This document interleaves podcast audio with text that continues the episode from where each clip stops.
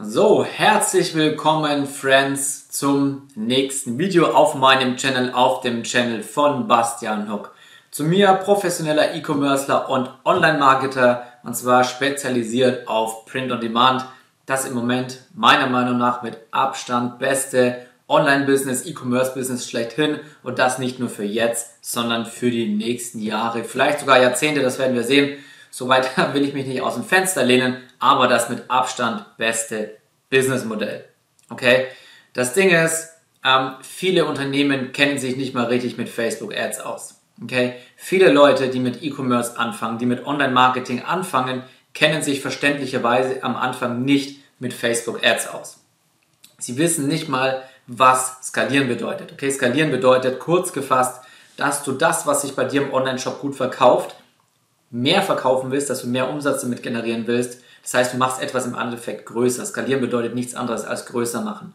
Und wenn du, sage ich mal, Produkte in deinem Shop hast, mit denen du mehr Cash machen willst, dann musst du natürlich mehr Budget reinstecken. Okay? Das ist an sich ja noch absolut klar. Aber gerade im Print-on-Demand-Bereich gibt es eben zwei Techniken, mit denen du noch zusätzlich mehr Cash mit deinem Online-Shop machen kannst, was eben viele einfach nicht wissen, gerade wenn sie nicht aus dem Print-on-Demand-Bereich da sind. Äh, da sind, sage ich schon, wenn sie nicht aus dem Print-on-Demand-Bereich kommen.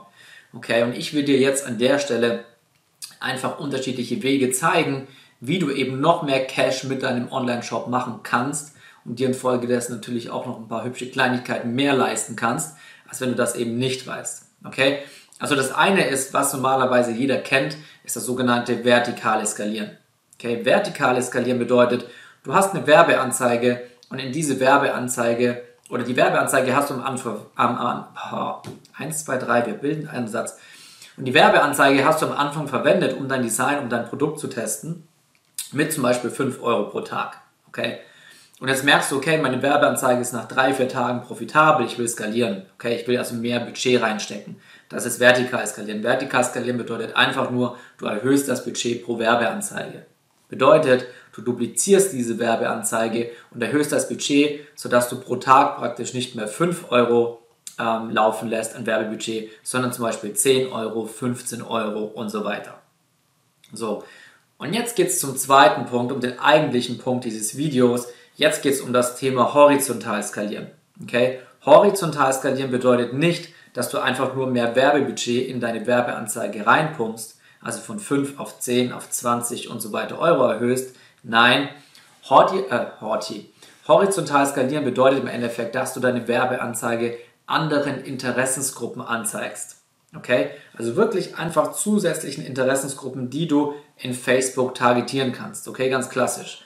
Wie zum Beispiel, du hast jetzt eben ein, zwei oder drei Interessensgruppen gefunden, in denen sich deine Produkte und deine Designs gut verkaufen. Und dann willst du natürlich schauen, ob sich die Designs, die sich gut verkaufen, mit denen du eben profitabel bist, ob die sich auch noch auf anderen Interessensgruppen in dieser Nische eben gut ähm, verkaufen lassen.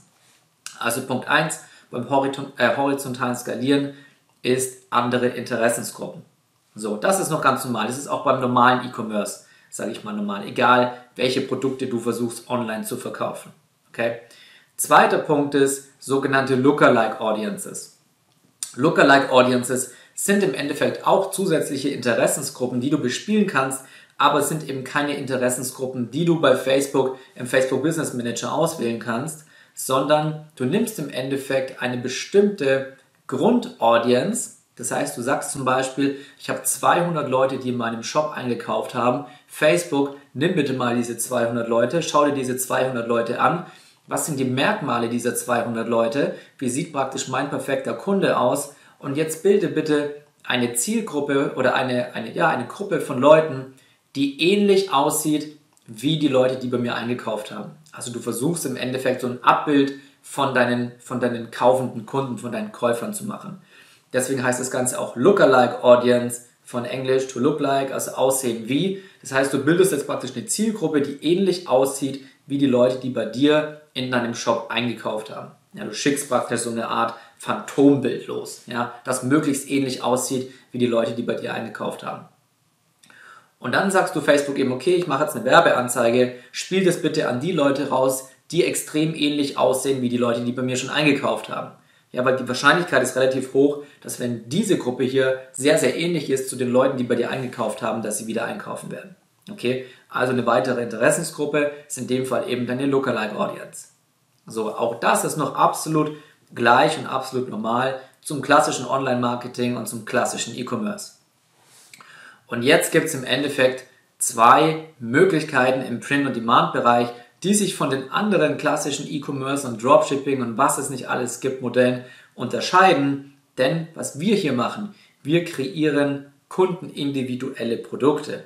Okay? Das heißt, wenn du ein Winning Design hast, was du durch die Decke durchskaliert hast, was dir extrem viel Umsatz gebracht hat, was dir extrem viel Profit gebracht hat und Cash reingespült hat, dann machst du es eben so, du kreierst jetzt Designs, die ähnlich sind zu diesen Winner.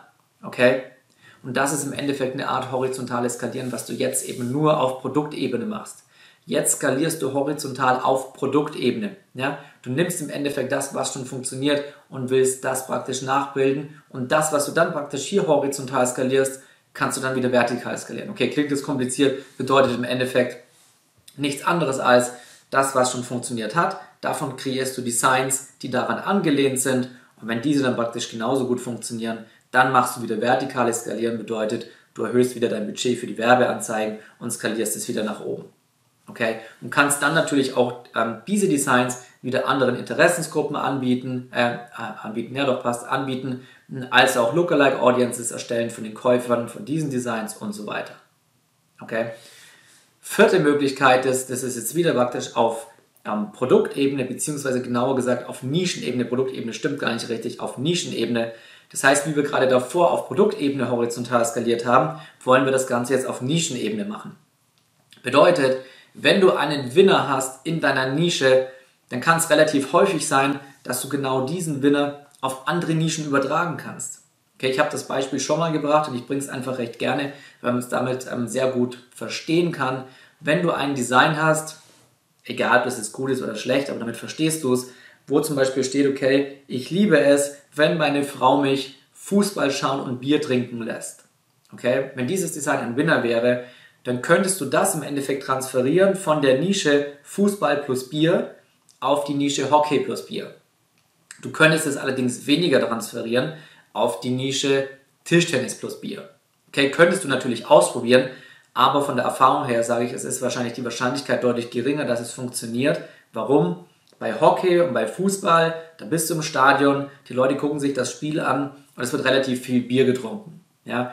Bei Tischtennis, die Leute sitzen in so einer kleinen Halle, gucken ein paar Chinesen beim, äh, beim Tischtennisspielen zu, da siehst du keine, keine jaulende Meute, da siehst du nicht wirklich Biertrinker und so weiter.